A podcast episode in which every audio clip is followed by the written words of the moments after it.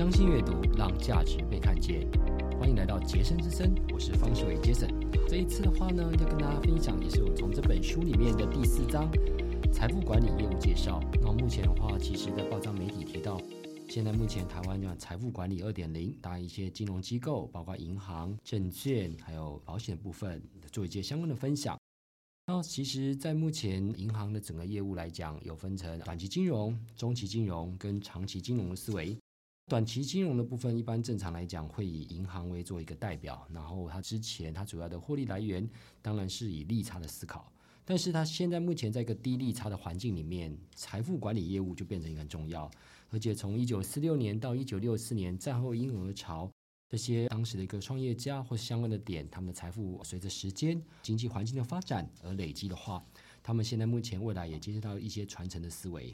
所以在整个第一环境里面，目前的情况来讲，银行的财管业务就变得很重要。包括亚洲国家，或是在台湾，甚至现在目前财务管理二点零的思考方式。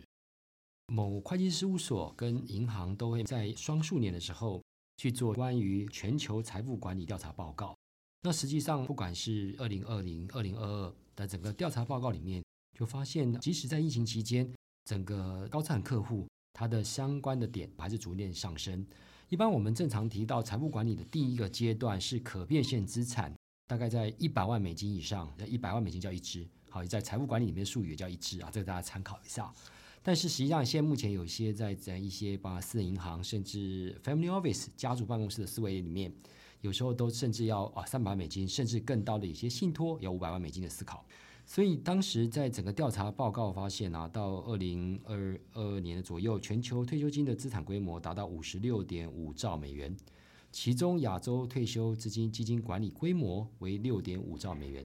那随着高龄化社会的来临，亚洲各国家的退休基金和医疗保健就成为重要的议题，更是金融机构欲开拓的市场。那其实这点很重要。我们在提到说，从一百零九年的第四季开始，通货膨胀的议题就真的是非常的一个重要。这段时间大家应该会有感觉，尤其从一百一十年、一百一十一年到一百一十二年，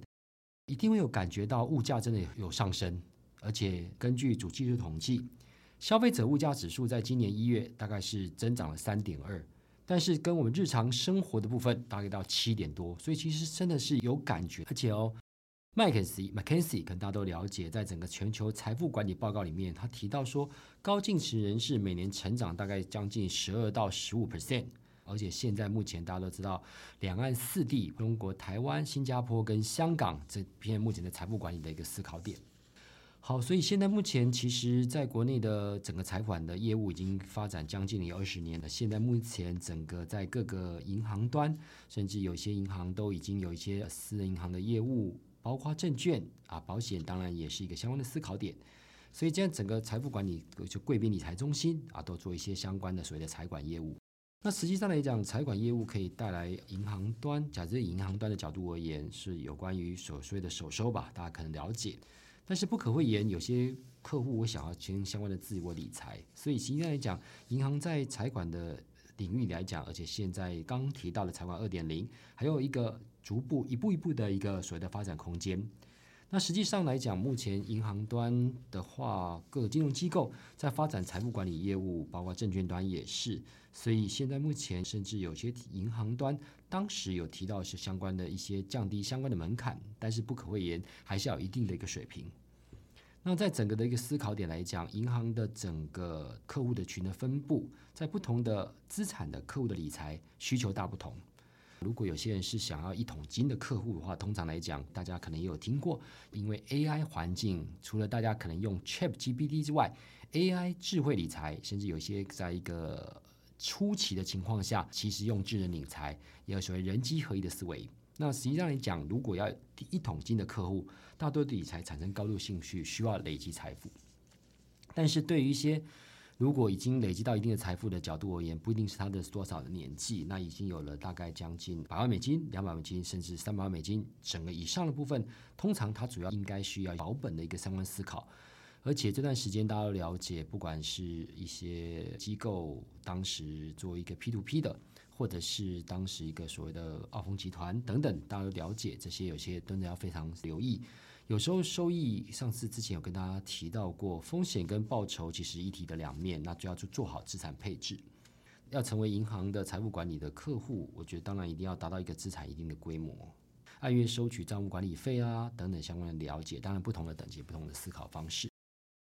那私人银行业务的话是瞄准高端的资产客户。那之前看到一个报道提到说，目前很多的包括国外的私人银行，国内也是对一些未来的准客户的思考思考点，对于那些继承财产的部分，那不肯讳言，就跟有时候中了彩券一样，即使继承财产，他也会。需要做一些相关配置。我们常说会一次有一笔钱进来，假设是五百万以上或一千万以上的，只有三种：第一个是中乐透，可是不容易中嘛；第二个部分就是所谓的继承财产；第三个部分就是领到保险金。那这一般正常来讲都要做相关的配置。那所以其实私人银行的现在目前包括外商，还有一些甚至现在本土的一些相关的银行。都有相关的思考点，那当然外商跟本土的部分都有它的相关的优势了。因为有些客户他需要多元的服务啊，还有环球的思考点。那我觉得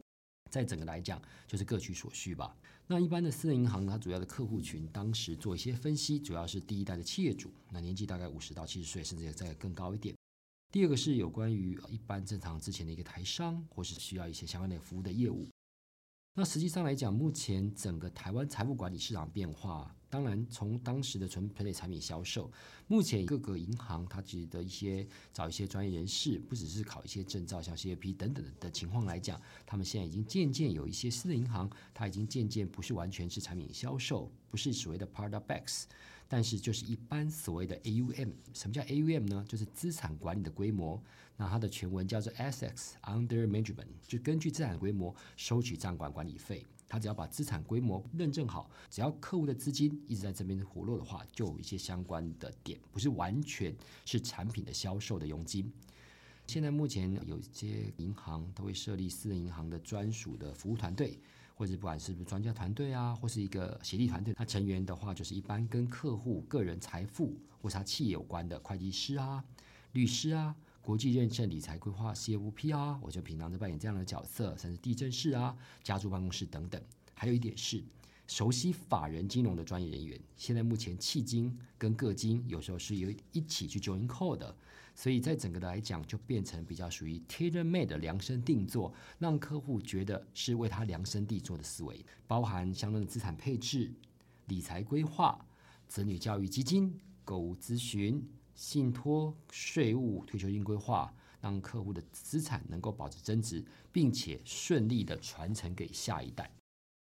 那有一个专有名词，大家应该可以听过蛮多的，叫做 FinTech，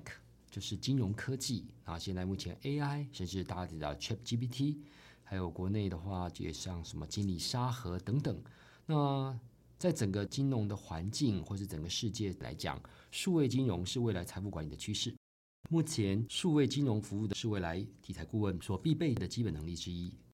它不是一种取代。而是一种辅助的思维，比如说 AI 做大数据的分析。那当然不可讳言，有一些比较属于 routine 性的工作，现在目前渐渐都透过智能或是机器去做一些相关的取代。甚至不要说是金融业，大家如果有时候去餐厅，你会发现有那种机器人就直接帮你送餐，甚至现在目前点餐也都自助了。这些店甚至自助结账，比如说什么 IKEA 啦。大创啦，它也有一些收银的人员，但是它也可以自助的结账，甚至有些餐厅现在蛮多都是 iPad 点餐的。所以我觉得这件事情不只是金融业，那当我们以专注在金融业的角度而言，那个数位金融就变成一个蛮重要的一个思考点。然后甚至现在目前也有看到一个相关的点，就是一个理财机器人，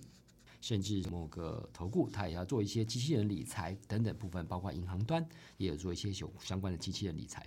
那所以当时在整个 CFA 协会啊，对金融科技的调查报告里面有提到一个部分，就是哪种投资人最容易受到机器人理财顾问服务的影响。他提到说，正面影响的话，就一般富裕阶层在百分之七十，其他投资人百分之六七，高净值资产人士是四十一 percent，机构法人二十四 percent，跟超高净值资产人士二十一 percent。但是我们刚刚提到，机器人毕竟还是机器人。我们一般正常来讲，还是需要一些人与人之间的接触。虽然在整个疫情的期间，整个的环境，包括会议，渐渐都走向一些远距等等的思考点。但是这没办法完全取代的，所以我个人的小小的意见是觉得是一种辅助去 support 这些东西，但是每一个人也要去加强自己对于金融的相关的能力。那高资产客户当然不可言，我们实务上平常在协助客户做资产规划的时候，当然是面对面比较更能够理清问题。然后呢，一般正常来讲，我们分享一下好了，在台湾的金融应该是世界啦，世界的一个金融的部分跟比较属于国际性的证照，一般正常有三个。第一个就是 CFA 特许财务分析师，那这个的话比较会出现在证券外资的证券，国内的券商也有啊 CFA，还有我们平常自己的一个理财规划顾问啊 CFP 叫 Certified Financial Planner，那这是帮客户做全方位理财规划。再来有一个大家可能比较少接触，叫做金融风险管理师，就是 FRM。那通常来讲都是在银行端有关于风控啊，或是相关的点，所以每个都都有都有相关非常重要的地方。好，我们这个章节就到这边。如果你想要多了解投资理财，欢迎再次来收听我们的 Pockets 杰森之声，活用理财金三角，小薪水滚利也能零百万。谢谢。